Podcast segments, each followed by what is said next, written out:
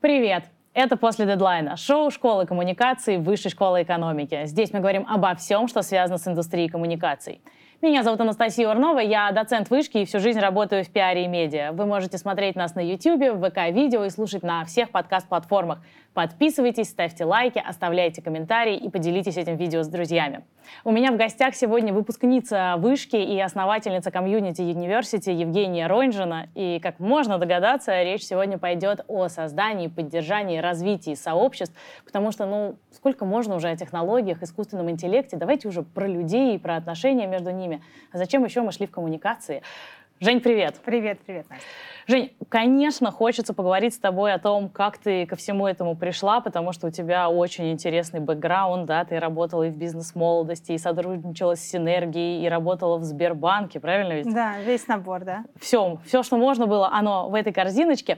Но смотри, давай сначала вот с чего начнем. Все-таки сообщество сейчас такая, мне кажется, тоже очень живо обсуждаемая тема, и возникает ощущение, что просто у каждой уважающей себя компании должно быть обязательно свое комьюнити.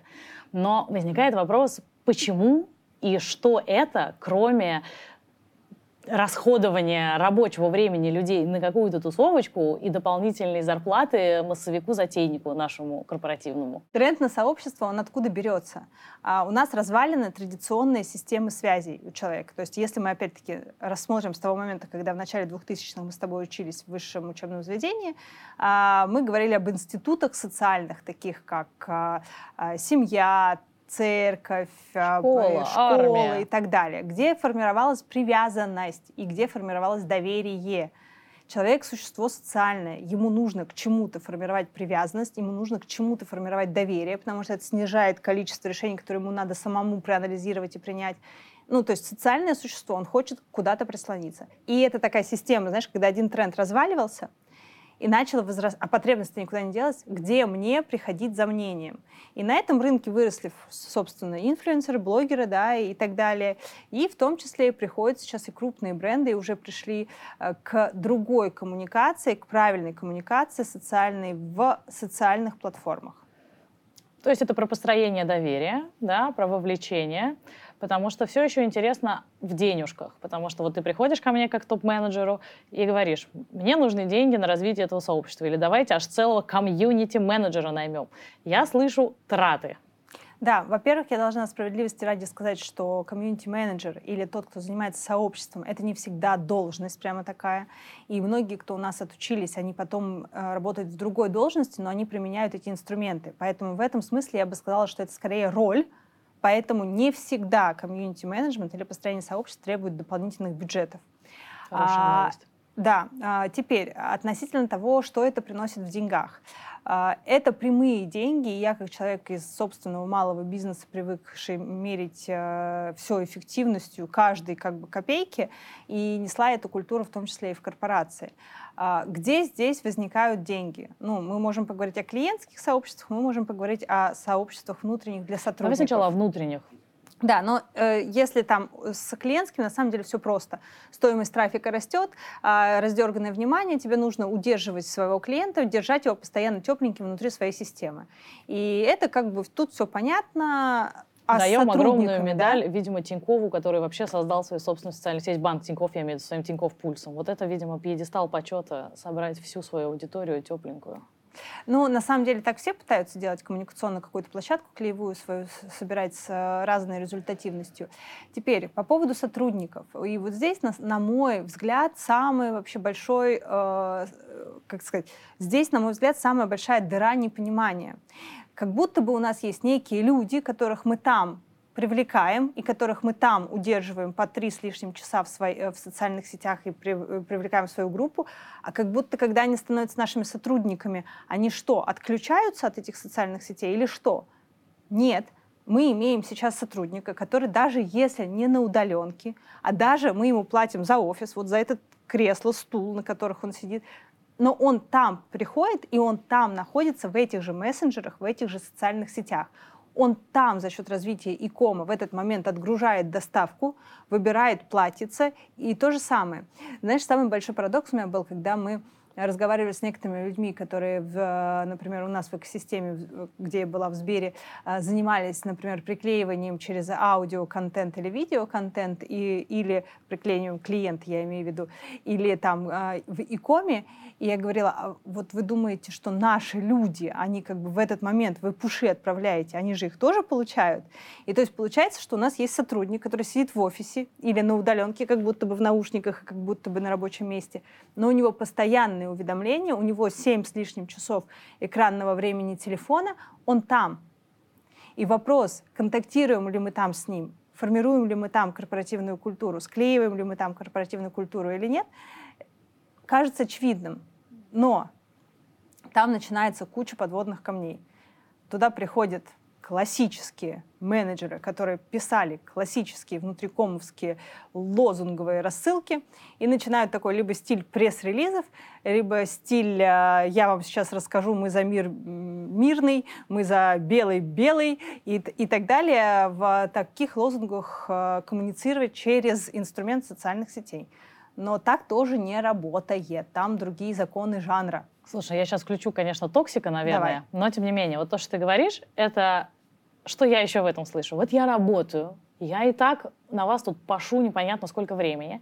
А еще у меня есть социальные сети, моя маленькая душенка, у меня там мемчики, у меня там видосики, еще там моя семья и фотографии моего ребеночка. А вы хотите туда залезть, отгрызть еще моего личного времени – и не только требуете от меня интеллектуального вовлечения, но я к вам, получается, еще и со всей своей душой должен прийти. Да я не хочу. Давай поговорим со стороны работодателя об этом и со стороны тебя как человека. Благо у меня есть возможность и так, и так сделать. Давай вначале как со стороны э, работодателя. Вот если у вас сотрудник находится в таком состоянии, типа не лезьте в мою личную жизнь, я тут вот такой весь, и как бы отойдите, ахтунг, вам близок конец потому что э, этот человек сидит и рутинно выполняет какую-то функцию не вовлеченно. Вовлечение в таком случае у вас в команде равно 0%. Можно я сразу прям поспорю чуть-чуть и смоделирую Давай. ситуацию? Я могу сидеть э, в своем отделе. Мне все нравится, я со всеми общаюсь. Я, может быть, вообще очень френдли человек. А, но потом вы создаете чат, вы создаете какую-то группу, вы хотите, чтобы я куда-то пошла, но я этого не хочу, я делаю свою работу, я со всеми общаюсь, все классно, меня все любят, можно вот дальше нет. И я хочу вечером к ребенку, а не ваш чат читать. Да, ну давай разделим сейчас на, угу. здесь на несколько вопросов. Первое. А, сообщество не предполагает, когда мы строим внутреннее сообщество, не предполагает, что все, вы захватили жизнь человека, и вот он теперь тут. А более того, если мы с тобой в технологию построения сообществ, мы увидим, что сообщество, так же, как нас учили в политических системах, где есть идеологии, есть ядро всегда вот этого вовлеченного сообщества, есть активисты и есть пользователи. И когда мы говорим про построение сообщества, мы не говорим загнать всех сразу, и чтобы они были все одинаково активны. Есть магические цифры 1, 9, 90. Процентное соотношение примерно 1% это лидеров, 9% активистов, 90% просто пользователей.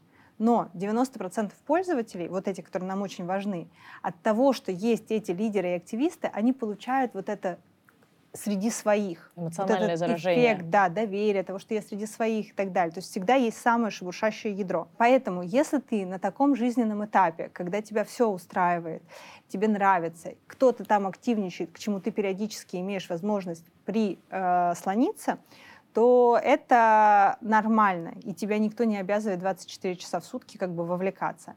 Теперь в этом есть несколько иллюзий, которые я хочу разрушить. Первое — как будто бы мы сейчас в 6 часов заканчиваем рабочий день, и все. Это не так. Да, опять-таки, развитие цифровое привело к тому, что мы не заканчиваем работу в 6 часов вечера. Таск-менеджеры с их уведомлениями, мессенджеры, в которых идет куча рабочих коммуникаций и так далее, они делают нашу работу, по сути, 24 часа в сутки. То есть работа перестала быть 40-часовой. И об этом говорят и все исследования, и реальность. А, теперь, относительно тебя как человека, который говорит, вот я сейчас здесь поработаю, а больше меня не трогайте. Э, я сочувствую этим людям, потому что это означает, что они до сих пор живут в индустриальном мире, где можно было с 9 до 6 прийти заработать себе на какую-то жизнь, а после 6 до скольки-то там жить какой-то еще участок своей жизни. Сейчас так не происходит. И если ты выбрал себе работу, на которой ты настолько несчастлив, что уйдите от меня, то значит ты живешь несчастную жизнь, и поменяй уже эту работу. Это и для работодателя вредно, когда у него такой человек э, работает, и для самого человека вредно. Слушай, ну я продолжу, можно королевство своей токсичности. А, ну вот, например, даже я, я обожаю свою работу, но как бы еще я очень люблю своего ребенка. И я на 100%, как мне кажется, вовлечена в работу, даже на 150%, но я хочу вечером побыть с ребенком. Но она как бы плачет, она мне говорит, мам, я хочу твоего внимания. То есть я хочу иметь возможность переключиться, чтобы завтра прийти свеженькой. То есть ну, разве это плохо? А сколько я сейчас вижу компаний, которые предлагают свои услуги, открывают агентства свои, и то а, люди, видимо, наученные тем, что мы работаем 24 на 7, говорят, смотрите, 18.01, мы на ваши сообщения ответим в понедельник в 10.00, ждите. И, кстати, многих это очень прям устраивает, и клиентов, и сотрудников. А, неправда. То есть, если начать замерять, кого и что устраивает, это неправда. У нас а, мы живем в эпоху пятисекундного внимания, и поэтому, если нам за пять секунд не ответили, мы ищем а, другую компанию, там, где можем и так далее. А там, где мы не можем найти другую компанию, мы будем недовольным клиентом в случае, если нам оперативно не отвечают и так далее. Почти нет тех сфер, где тебе скажут, в 18.01 приходите через три дня, и ты будешь довольный. Нет, это неправда. Мы не в таком мире живем. Мы живем в мире 5 секунд ответ на вопрос. Отсюда теперь к тебе. А, есть еще, наверное, э, не совсем правильное понимание, и часто я его встречаю действительно в корпорациях, когда начинают говорить, нам нужно корпорация, и поэтому мы для сотрудника, там, например, делаем что-то вот такое. Нам нужно, и мы для его втаскиваем. Вот это не про построение сообщества. Построение сообщества — это твои интересы, и там, где ты с такими же, как ты, хочешь обмениваться опытом, и это тебе самой интересно. Сообщество — это всегда про добровольность. И от этого возникает вовлеченность. Вовлеченность не возникает, когда тебя тащат. Вовлеченность возникает, когда у тебя у самой есть интерес к чему-то происходящему. И это на самом деле ключевая ошибка, когда доверяют построению сообщества классическим каким-нибудь, а, ну вот как, например, мой кейс был, от которого у меня там волосы дыбом вставали на голове, если говорить честно, в Сбере. А классическим доверяют условно аудитором или контролером mm-hmm. по типажу. Ну, то есть, например, центр компетенции, который должен проверять компетенции. И вот этому проверяльщику по типу да, организации, структуры и культуры вдруг доверяют развивать сообщество. И как ты думаешь, начинают развивать сообщество в таком случае внутреннее? так, вот вам чек-лист лист соответствия, чтобы открыть сообщество, вы должны сделать вот это, вот вам материалы, идите изучите. Это не про построение сообщества. Да? Построение сообщества — это максимальный интерес самого человека, это бесшовность пути, то есть где у тебя не возникает, что ты чего-то должен для того, чтобы что-то. Это максимально скользящий твой интерес, от этого рождается вовлеченность. Например, ты мамочка, которая ушла в декрете из работы — что сейчас происходит? Если ты работаешь в рынке, например, образования, ты видишь, как эти мамочки, толпами находясь в декрете, переобучаются новым mm-hmm. профессиям. Все, у нас человек занимает ставку, но мы его в этот момент теряем. Почти ни один работодатель не поддерживает э, сообщество декретниц для того, чтобы они влились эффективно дальше с какими-то новыми компетенциями. То есть факт состоит в том, что, например, да, просто это для всех актуально, декретница имеет время и хочет вот это, да, что я ради этого, я в декрете, мне надо что-то. Она хочет, работодатель ей этого не дает, она досиживает свои три года и с какими-то освоенными новыми компетенциями выходит от него. Почему раньше это работодателей устраивало? Ну, потому что как бы за три года человек отставал от жизни, и, в принципе, то, что человек не возвращается с декретной позиции, ну, ну и, и ладно, да? А сейчас как будто бы рынок другой, и на самом деле хороших специалистов, которые уже в нашей корпоративной культуре и так далее, мы бы хотели удерживать, и чтобы они после декрета возвращались к нам. Но тут встает вопрос бюджетов. И как решается этот вопрос? Вот как раз-таки, если ты строишь действительно сообщество, а, а не нанимаешь аппарат ивентеров, которые будут в кого-то впихивать мероприятия, кого-то тащить и впихивать в них контент через чаты, а строишь сообщество конкретно относительно декретниц, выдели ты этих активисток из э, сотрудников в декрете, дай им инструмент, и пусть они строят сообщество этих декретниц. Они остаются лояльными компанией, они внутри могут опылять друг друга опытом и обмен внутренней экспертизой, доращивать за время декрета себя на другую позицию, потому что, как правило, из декрета человек хочет выйти чаще всего на другую позицию. И это время может быть использовано почти безбюджетно для работодателя за счет вот этой инициативы горизонтальной P2P, для того, чтобы кадры у тебя выходили с новым уровнем экспертизы в новые места. Так почти сейчас никто не делает, потому что никто не понимает, как изменилось потребление информации. Вот это ключевое, что не понимают, когда начинают строить сообщество. Поэтому я тебе сказала, то, что сейчас так много э, этого жужжащего слова сообщества, как правило, это часто не про сообщество. Это попытки э, назвать обычный менеджмент, э, как ты сказала, кого там а, за культуру отвечающего или еще что-то, попытки mm-hmm. назвать это сообществом. Но на самом деле я сейчас услышала у тебя еще две, мне кажется, важных очень вещи, которые ты говоришь про сообщество. То есть получается, что это в любом случае не просто инструмент, который я прихожу и говорю, так, здесь я буду транслировать свои корпоративные новости и вот прям в лоб корпоративную культуру. Это история, когда ты заходишь с вопроса, а что нужно вам люди? Находишь их потребность, какую-то их, какой-то их интерес, какую-то их ценность и объединяешь их вокруг объединяющего, простите, их интереса, да, это раз. И два, вторая вещь важная. Получается, что у тебя внутри одной компании может быть много разных сообществ, таких клубов по интересам. Тут декретницы, тут инноваторы, тут э, кто-то еще. Да, это так. Более того, там есть еще один слой, на самом деле, э, зрелого управления этим процессом. Это определиться, зачем я это буду делать. То есть, условно, если у меня там пять декретниц, и у меня это не болит, то и не надо делать сообщество для декретниц. А для кого надо делать, зависит от бизнес-целей компании. И вот сейчас, если говорить именно о корпоративных сообществах, мы должны себя спросить, а какие есть бизнес-цели у меня, которые я могу решить таким образом? Где я чаще всего это встречаю в реальности сейчас? Это, как правило, либо дорогие сотрудники в привлечении, либо редкие сотрудники, а, либо там, где высокая склонность к выгоранию. Давай по примеру. А, внутриком а, все, что связано около IT. Это гибридный режим труда, это, в принципе, сложно их привлечь, это сложно их убедить, что у нас действительно самая хорошая IT-компания и так далее. Супер дорогие в привлечении, пока придет адаптация и, и склонные к выгоранию. То есть здесь весь букет как бы, проблем где строить здесь сообщество. Вот у меня, например, сейчас одна из э, студенток, я ее порекомендовала, она уже несколько месяцев работает в компании а, известной, большой, а, облачного бизнеса. Что им, им нужны программисты? Они говорят, можно мы будем строить сообщество, вот еще когда они не наши сотрудники, чтобы им было там интересно друг с другом обмениваться опытом. Сообщество — это всегда про интерес этой группы в друг в друге, а не в нас. Соответственно, программисты, они обмениваются опытом между собой, но мы там вкрапливаем, если можно так сказать, почему круто работать у нас через таких же наших сотрудников, через, которые амбассадорят эту идею, через то, что мы держатели площадки, мы там периодически что-то анонсируем и так далее. Второе — это внутри компании. Они говорят, нам нужно их удерживать, потому что одно дело тебе уйти из просто какого-то работодателя, который тебе платит энную сумму рублей, а другое дело тебе уйти от этих людей, с которыми ты стал близок.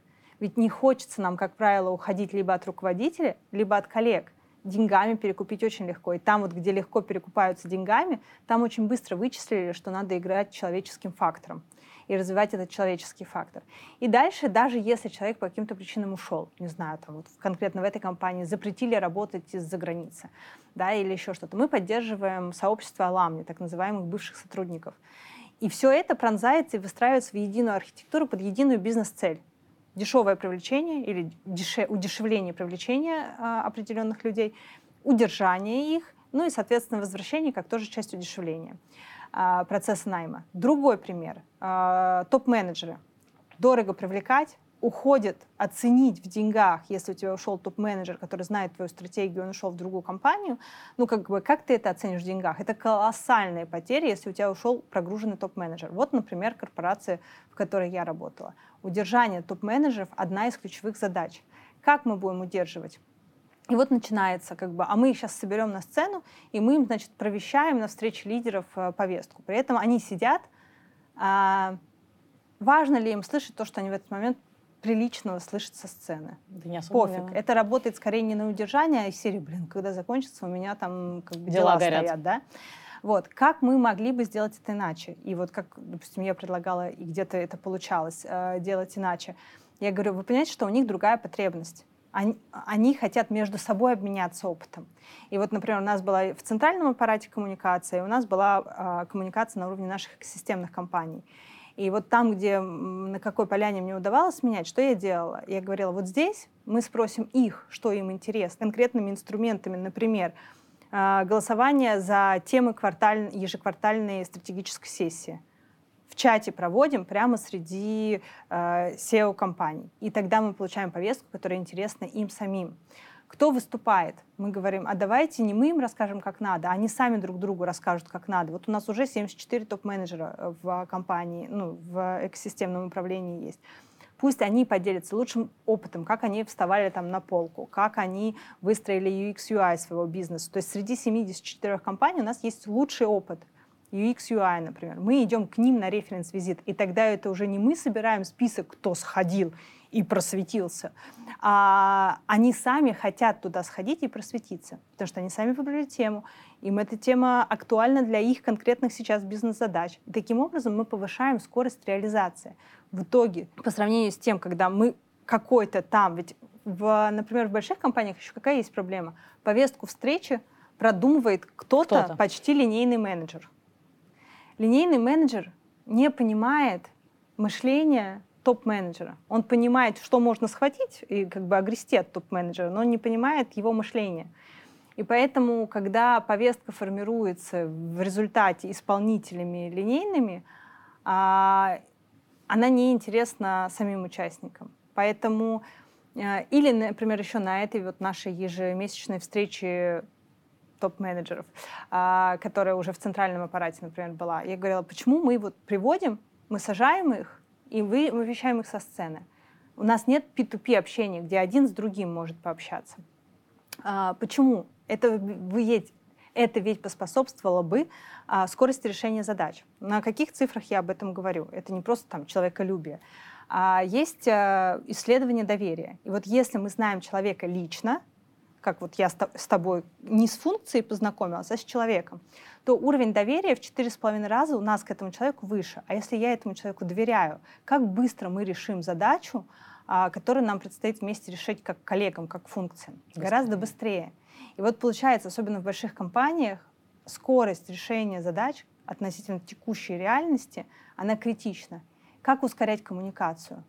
Сейчас принято, как бы чаще всего в реальности принято ускорять количеством коммуникаций. Но количество коммуникаций э, ведет к еще большему информационному шуму твоих же сотрудников, у которых еще больше от этого усиливается выгорание. Поэтому, если ты хочешь э, ускорять коммуникацию, тебе нужно понимать психологию этой групповой динамики, этой коммуникации.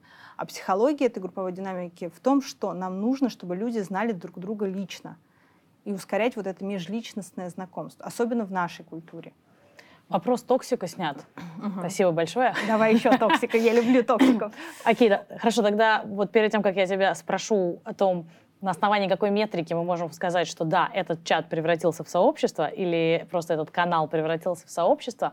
Давай так, я еще что вижу, и что ты, в принципе, уже говорила, что мы все-таки начинаем формировать сообщество с какого-то ядра, да, то есть мы не собираем вот этих людей, которые, как я тут минут, пять минут назад выступала, а те, кто все-таки заинтересован, да, и мы к ним приходим с посылом, а, люди позитивно настроенные нас интересуют, а не вот эти негативщики. Те, кто говорит, мне есть чем поделиться, я готов, а, я хочу расти, я готов, давайте будем работать.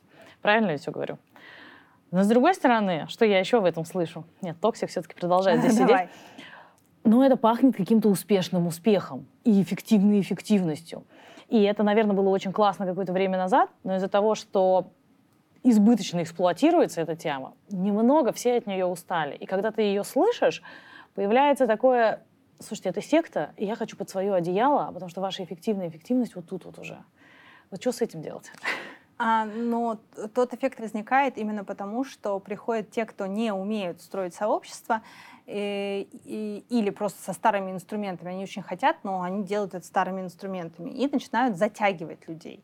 И начинают раскатывать на всех. Вот эта вот история про раскатать сразу на всех для того, чтобы показать максимально большие цифры на слайдах, а, в отчетах руководителям, это проблема корпоративных сообществ.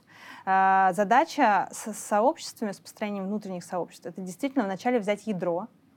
То есть вообще социальные технологии выглядят так. Берем лояльных, сплочаем лояльных, потому что, как правило, люди реально очень бьющиеся за свою компанию, они разбросаны, и они очень себя одиноко чувствуют, что все остальные им говорят, забей, как бы пошли как бы домой уже. И вот эти вот те, кто реально бьется, они, как правило, э, разбросаны. Вот если мы хотим кратного роста компании, мы должны вот этих лояльных сплотить, познакомить и сказать, это норма.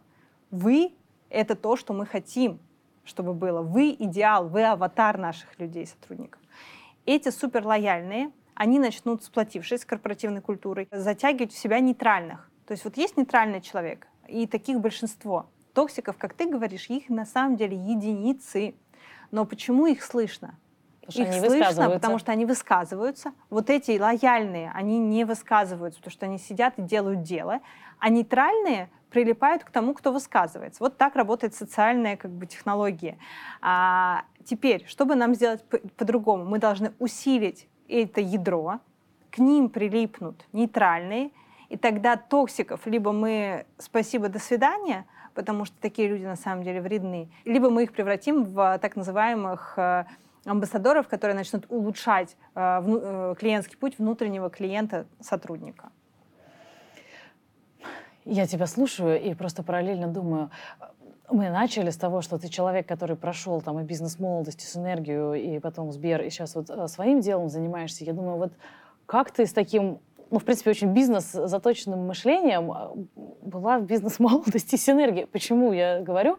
Потому что у меня сейчас немножко стереотип разбивается. Для меня вот компании начала, скажем так, твоего пути, они во многом как раз ассоциируются скорее идеологическим, мотивационным содержанием, нежели хорошим контентом и так далее.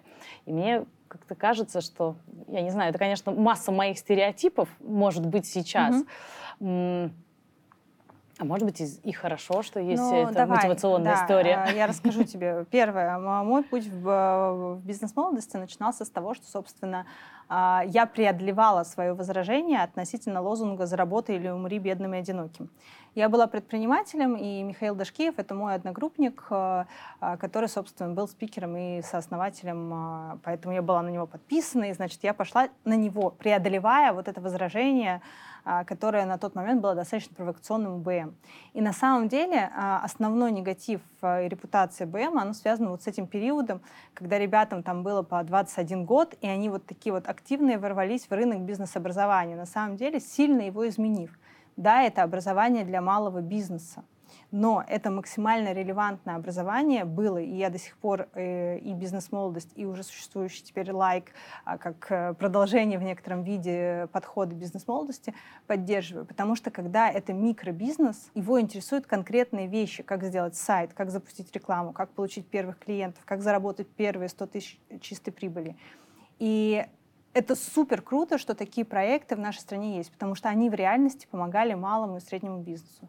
Сейчас, когда время прошло, мне даже уже, знаешь, э, очень спокойно на эту тему говорить, потому что когда из твоей образовательной программы вышли или там учились э, все инструменты.ру, Вилгуд, крупнейшая сеть автофраншиз, не знаю, там бэби-клубы, э, крупнейшие франшизы детских садов, Skyeng тот же, Gigabrains и Skillbox — это выходцы из БМ. То есть все, что мы сейчас видим крупного на поверхности, в том числе в рынке образования или вообще в Якоме, это так или иначе связано с э, бизнес-молодостью. Это студенты там самой про- низкой программы, ну, низкой, начинающей. Например, Гош Соловьев Skyeng, он начинал с самой э, как бы начинающей стадии программы.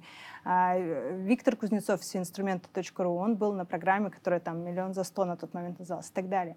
Поэтому весь вот этот флер БМа, он про первый период, а еще про вообще э, страх людей к толпе, потому что когда мы начали собирать стадион, а я же в какой-то момент пришла туда просто студентом, когда еще были залы маленькие, типа 400 человек, а потом уже да, была президентом сообщества, когда уже там зал каждые выходные 3000, и так два месяца, и так нон-стоп весь год. Мне тогда впервые пришлось переложить в конкретную технологию, которую мне надо было передать в 67 городов. А, если мы посмотрим сейчас, то все государственные истории идут в такой же формат. И ты упомянула синергию, супер мощные продажи с точки зрения высшего образования. Никто столько не продает, сколько продает э, синергия. И есть вопросы с качеством продуктов, я как бы тут ничего не хочу сказать, но система, которую выстроили основатели в плане э, популяризации образования, она мощная. И то, что теперь государство пришло к таким же формам, как когда-то делали частные бизнесы в виде э, бизнес-молодости или синергии, это лишь доказательство того, что в итоге государство точно так же сейчас вынуждено для себя уже пришло к тому, что работает. Поэтому здесь я на этот опыт оборачиваюсь как на нечто супер крутое, потому что то, к чему сейчас многие менеджеры вот в, в госструктурах только приходят, мы делали еще 10 лет назад. Но прикинь, мы в 2012 году э, сделали зал в Москве с просто трансляцией в 90 с чем-то городов. То есть нам тогда, в 2012 году, говорили, вы что, люди будут приходить в зал и смотреть просто зал? Мы говорили, будут, потому что есть групповая динамика в зале. То есть ты не просто приходишь как зритель и смотришь зал, оттуда тебе идет контент. А вот то взаимодействие, которое мы организовали между участниками, которые приходили в зал, обмен опытом, давание обратной связи на твое УТП там, и так далее, это создавало ценности, это формировало сообщество. Поэтому когда там, я этим занимаюсь, вот групповой динамикой, построением вот этих взаимосвязей, особенно в образовательных продуктах, уже более, получается, 10 лет, а, мне это, ну, я на кончиках пальцев все это понимаю. И я этому опыту благодарна. Я ну, с огромным уважением, при том, что даже наши пути разошлись, например, там, с э, Мишей и Петей в э, БМе, я за этот период с огромной благодарностью. Слушай, во-первых, круто. Я сейчас сижу и осмысляю э, такие трансляции в 2012 году, потому что я в 2012 году делала всякие телемосты, пресс-конференции, которые там на несколько городов транслируются. И вообще тогда это был какой-то технический гений и технический подвиг. Поэтому сделать такое на 90 городов, это просто снимаю шляпу. Очень круто. Но вот ты еще стала говорить про сообщество выпускников, в том числе в образовательных продуктах. Ну, коли уж мы тут часто вспоминаем вышку по понятным причинам, ты же наверняка знаешь то, что вышка довольно долго работает, старается, по крайней мере, создать сообщество выпускников своих. И вот это просто, вообще, честно говоря, мой личный вопрос такой – мне кажется, что у нас, у выпускников вышки, такой довольно высокий уровень групповой солидарности. И мне кажется, что мы довольно с большой симпатией друг к другу относимся, когда встречаемся где-то просто в жизни, и там, о, ты закончил вышку, класс, класс, сразу лучше к человеку относишься. Но сказать, что есть какое-то такое институционализированное комьюнити, вот нет. Почему ты думаешь так? И можно ли что-то с этим сделать э, вот с твоей точки зрения? Это не только у вышки, это вообще проблема практически всех вузов, на которые Крупных, в этом да, году, а, а, вообще всех, угу. на которые в этом году обратили внимание. И а, с этого года, в том числе в Вышке, Вышка взялась за прописывание методологии для а, вузов, как строить а, сообщество и так далее. Э, эта работа идет, во что-то это выльется.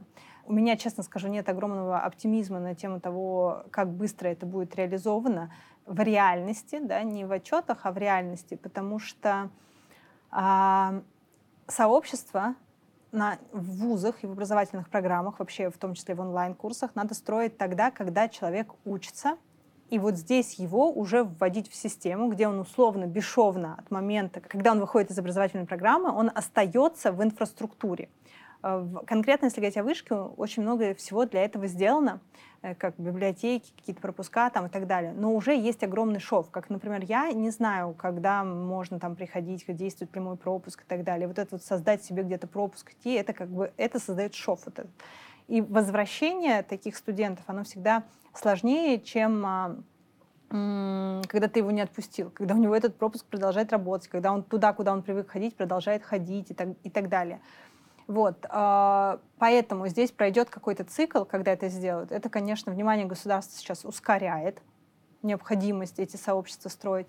К сожалению, правда, э, все, что начинают ускорять, э, имеет большую долю отчетности, а не реальности, потому что тебе нужно ускоренно отчитаться. Вот. Но э, привлечение, в том числе студентов, в доп. образование, необходимость вузам допродавать доп. образование — и твои студенты основного образования, высшего, это, по сути, лучшая категория для возвращения в доп. образование. Сейчас большинство образовательных сообществ э, они живут на базе доп. образования. Почему? Потому что это то, что актуально мне здесь и сейчас. То есть вот мы с тобой разговаривали за кадром, какое количество наших однокурсников там, социальных наук продолжают заниматься социальными науками. Единицы. От этого актуальность в общении на эту тему с другими однокурсниками у них низкая. И получается, мне нужно либо новую им актуальность создать, чтобы они верну, вернулись в ВУЗ, либо как-то их соединить с теми точками, которые им сейчас актуальны. Поэтому архитектуру вузов простраивать супер интересно выпускников – а, там огромный рынок для, потому что растущий рынок доп. образования, и это экономически может быть очень целесообразно для вузов. Э, другой вопрос, что должно пройти какое-то время переосмысления, когда поймут, что а, Раньше это все-таки больше маркетинг, угу. нежели фандрайзинг. А, то есть, э, если говорить о массовом сообществе выпускников, то это маркетинг на доп. образование. Вот где это должно жить в структуре. Ну, по крайней мере, где бы я это селила в структуре. То, что где это сейчас селят в вузах, как правило, это все, что идет по линии джара скорее, либо фандрайзинга. И это всегда очень узкие сегменты, и ты на, на этих сегментах не построишь массовое э, сообщество выпускников. В общем, есть э, нюансы, связанные с ролью высших учебных заведений в современной конъюнктуре. Вот, но точно это можно и нужно делать. Но это, мне кажется, очень интересный подход, и ты здорово говоришь про то, что акцент обычно на фандрайзинге, это то, что ты видишь, и это действительно такая большая проблема, связать тысячи человек, которые учатся, там, кто-то машинное обучение изучает, а кто-то вот политологию, как мы с тобой, и, конечно, что тут у нас общего. Просто не надо повторять. Как правило, мы же, особенно последние года, я, вроде бы последний год этот тренд сменился, но нам не стоит повторять. Вообще вот в сообществах очень много вот этого культа карго. Это эффект такой есть, когда на островах а, японские, ну, вокруг Японии после войны аборигены очень ждали, когда к ним будут продолжать э, скидывать вот это карго, кока-колу и так далее. Они повторяли все внешние атрибуты, там делали камушки, в них говорили, они помогали. То есть, э, когда военные самолеты приземлялись на островах, чтобы аборигены не атаковали, они их, значит, снабжали. А война закончилась, и как бы они продолжали повторять вот эти внешние обстоятельства, которые влекли к тому, что мы им еду привозили на самолетах. А не прилетало. Вот большинство очень много инициатив а, в рынке сообществ связано с тем, что люди повторяют какие-то внешнюю атрибутику, и что-то не случается магии и химии. И вот э, в части сообществ, например, есть несколько вузов в нашей стране, у которых успешная фандрайзинговая история. Но она связана скорее не с тем, что именно фандрайзинговые э, структуры работают классно, а это все-таки целая цепочка причинно-следственной связей. Куда идут выпускники этого вуза, в какую страту они попадают, например, в нефтянку, и какие возможности у них для этого фандрайзинга есть. И теперь фандрайзинг в каком-то педагогическом университете, да, ну как бы не, не Не то. надо сравнивать. Да, и получается, что э, мы строили сообщество выпускников, наши вузы, во многом равняясь на западную культуру о, у них там, значит, университет, вон сколько денег собирают э, с выпускников. Здания Давайте строят. мы тоже будем. А если посмотрим, мы с тобой, как э, студенты, выпускники политологии, а, это не фандрайзинговая система, это система вообще социального лифта, которые я фандрайзю в этот университет, потому что меня там по карьере дальше вон туда берут. И это вообще социальные лифты другие. И то, что мы видим внешнюю оболочку, что ВУЗ привлекает и фандрайзит деньги, это не то же самое, что у нас. И вообще пересмотреть э, роль сообществ для университетов сейчас, на мой взгляд, в современном рынке и количестве доли рынка доп. образования — это использовать сообщество как инструмент привлечения и продаж доп. образования, а не как инструмент фандрайзинга. Это не значит, что фандрайзинг делать не нужно. Нужно. Но только это нужно оргструктурно разнести в разные места, потому что архитектура вообще разная. Двигаемся дальше, потому что это супер интересная тема. Можно очень долго разговаривать, в том числе, что делать с вышкой, но мне очень нравится твоя идея. Слушай, я обещала все-таки задать очень конкретные вопросы. Во-первых, вот мы сделали чатик, вот мы сделали каналчик. В какой момент мы можем сказать, что этот канал — это комьюнити, а не что угодно другое? Ну, канал почти никогда не является комьюнити, потому что канал — это информация, это общение и взаимодействие с аудиторией. А, ну вот смотрите, а, я люблю сравнивать, э, я люблю эту метафору из реального мира, потому что она очень понятна для тем, кто не вырос в цифровом мире, а учится только быть в цифровом мире. А, сравните канал с привязанными к нему комментариями в виде функционала чата. Mm-hmm. Чтобы не очень сложно было. Но... В общем, если есть канал, там есть комментарии, то это значит чат привязан к ним. Да. Ну, либо в группе открытые чаты. Это все равно, что вот я выступила, и потом дали кому-то микрофон и сказали, кто хочет высказаться на эту тему. У кого есть вопросы? Ну, вот какое-то количество вопросов возникнет.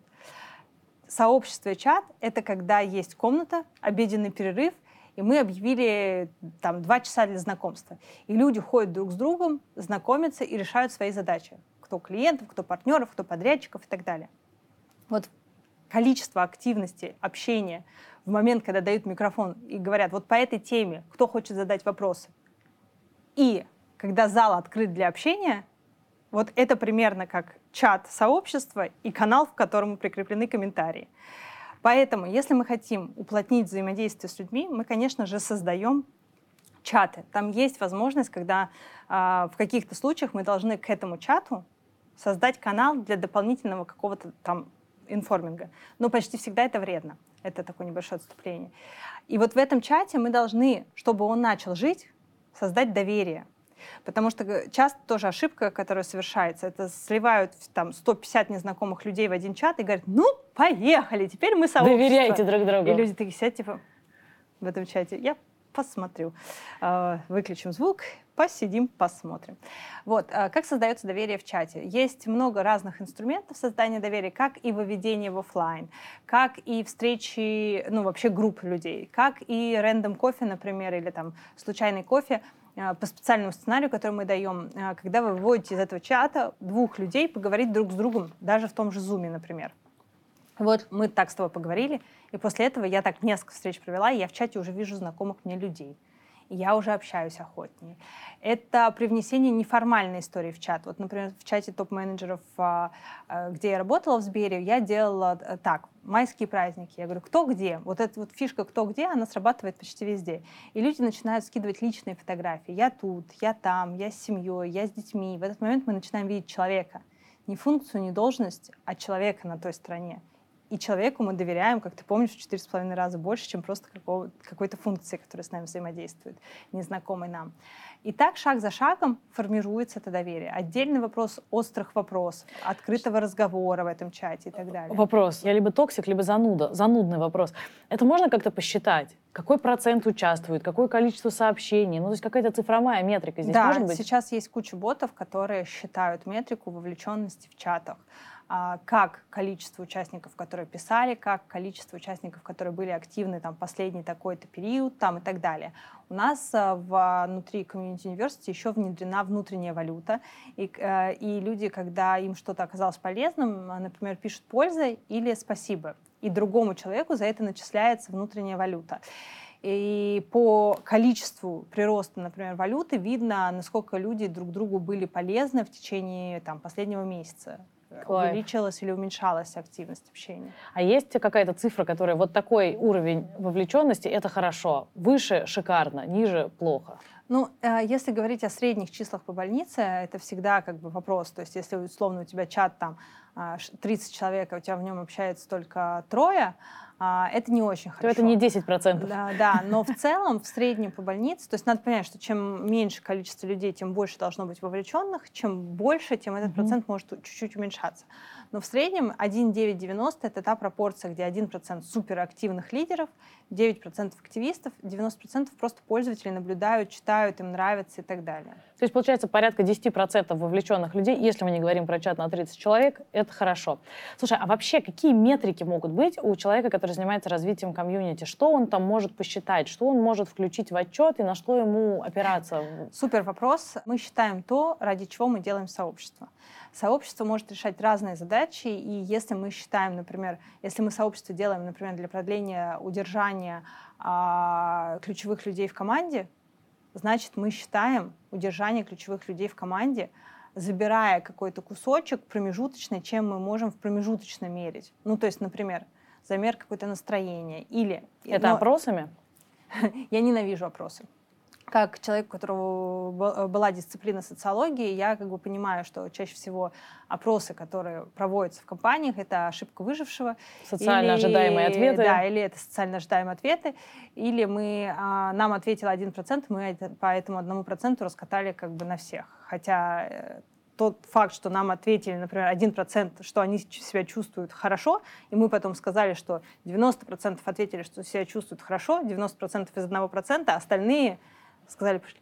Потому что процент ответ, э, да. тех, кто ответил, конечно, никто не считает. Да, да, вот, поэтому я опросы ненавижу. Я а, и очень редко их использую, очень редко. А, только тогда, когда это не про оценку качества какой-то работы, а, например, какую тему вы хотите mm-hmm. следующей. То есть вот такие вещи я использую в сообществах.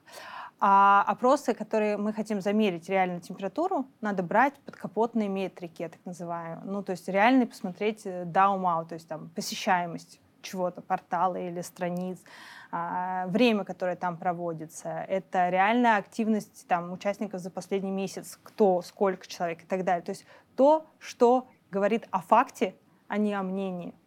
Ну а как ты здесь поймешь, что повлияло, что это повлияло на удержание, например, специалиста? Промежуточные. Ну, то есть мы же, когда раскладываем, например, вот опять-таки в Сбере, когда я начала перед уходом формировать стратегию развития внутренних сообществ консолидированно, я обнаружила, что среди топ-менеджеров большая как бы, задача по созданию а, сообщества стоит. И надо было с них начинать, потому что они ядро, которое транслирует культуру дальше. И получается, тебе нужно начинать вот как раз с этих топ-600, то, что называется в Сбере. Мы поняли, что нам нужно удерживать костяк. Мы формируем одну из э, целей, например, э, снижение конкуренции, потому что именно из-за этой конкуренции, вот это вот кабинетное, часто люди уходят. Мы говорим, окей, здесь тогда нужно их сближать, надо давать им доверие. То есть, если ты человеку даешь признание, то формируется как бы в целом здесь доверие. Значит, как мы можем давать доверие? И мы складываем архитектуру этого сообщества. То есть сообщество будет в каких конкретных форматах взаимодействовать. И вот, например, один из форматов — это где они передают друг другу опыт. И тогда нашей промежуточной метрикой, как мы влияем на это, будет э, количество этих встреч проведенных, количество или доля людей, которые эти встречи у себя провели или которые на эти встречи сходили. То есть мы определяем промежуточные метрики, по которым мы понимаем, что у нас пошел процесс, люди знакомятся, люди коммуницируют, люди дают друг другу признание, а значит выше по инерции дойдет как бы все остальное. Фантастика, классно. Знаешь, мне, наверное, последний вопрос. Сложно ли сейчас формировать комьюнити и еще побеждать в конкуренции других комьюнити, потому что тема все-таки стала популярная, и свою комьюнити хотят создать все. Насколько это создает проблему? А, смотря для кого. То есть, э, да, действительно, когда ты создаешь сообщество, ты должен понимать, а кто твой конкурент. Например, вот когда я сейчас в Плешке или в финансовом университете преподавала а, дисциплину по сообществам, я рассказывала, что мы конкурируем с вами, создавая сообщество, за с социальными сетями в том числе, потому что мы конкурируем за 24 часа в сутках. Вот как правильно твой токсик внутренний кричал, а я хочу быть с ребенком, сообщество, по сути, действительно, любое сообщество, а, оно создается во благо или не во благо человека. Я учу, как создавать сообщества, которые дают человеку проявленность, среду безопасности, признание, да, то есть замещают вот в том смысле, в котором раньше было устроено сообщество, племя, род там и так далее, все то, что у нас социальное классическое сейчас работает плохо, мы это возмещаем а, сообществами. Так вот, если мы создаем качественное сообщество, то мы, по сути, конкурируем за 24 часа, в том числе с ютубчиком который вы сейчас смотрите. А, и получается, что, например, когда у меня студенты создавали книжный клуб, мы с ними анализировали, а почему, какой книжный клуб мы должны создать, чтобы люди пошли в офлайн в книжный клуб, а не посмотрели обзор каких-нибудь блогеров на YouTube. Вот. И это действительно про создание продукта, потому что когда ты создаешь сообщество, ты создаешь продукт, у него должно быть уникальное торговое предложение, у него должен быть понятный офер и так далее. Но этот рынок выглядит уже довольно бордовым океаном, мне кажется. А, нет, потому что первое, большая часть того, что сейчас называется сообществами, это не сообщество это все-таки работа с аудиторией, либо это переназванные, просто разбросанные мероприятия, которые вдруг назвались типа, сообществом. Поэтому там нет настоящего вовлечения, человек там не получает настоящего признания, проявленности и так далее. Он точно так же приходит как потребитель, как зритель. Соответственно, он будет искать другие формы. Это во-первых. А, во-вторых, многие, кто об этом говорят, они еще этого не делают.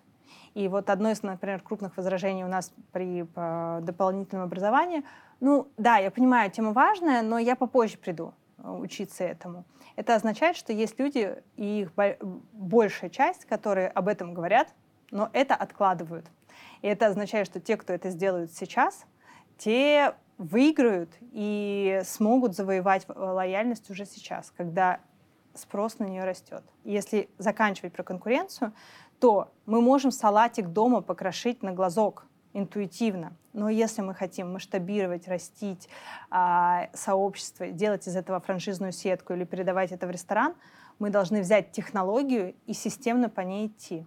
Поэтому если вы поняли, что вы хороводовед внутри, что вы хотите этим заниматься, и у этого растущий тренд сейчас точно, и это уже точно потребность, то лучше Отучиться. брать технологию готовую и, и по технологии, потому что интуитивно масштабироваться а, приводит к кассовым разрывам. На этой позитивной ноте. Жень, спасибо тебе огромное. Мне кажется, мы на массу возражений ответили и некоторую такую дорожную карту, что вообще делать, если вам нужно комьюнити, даже вот по этому нашему разговору можно простроить, поэтому спасибо тебе огромное. Ну, нечего мне сюда добавить. Увидимся с вами после дедлайна.